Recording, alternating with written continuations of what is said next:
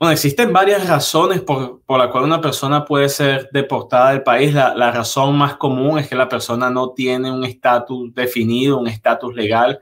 Eh, tienen un, quizás por alguna razón, por, mala suerte, razones del destino, son detenidas por inmigración o a veces en, lo que viniera siendo una simple eh, contacto con la policía, a veces pudieran ser referidos a agentes de inmigración. Entonces, eso es una de las maneras más comunes y también personas que no tienen estatus legal y desafortunadamente han cometido algún crimen en el país, de hecho hasta crímenes leves, pero ya por esto entonces sí están en la mirilla de inmigración y eh, por esa razón terminan en proceso de deportación. Sin embargo, existen varios mecanismos legales para que una persona en un proceso de deportación pueda salir en libertad y hasta obtener sus papeles legales aquí en este país.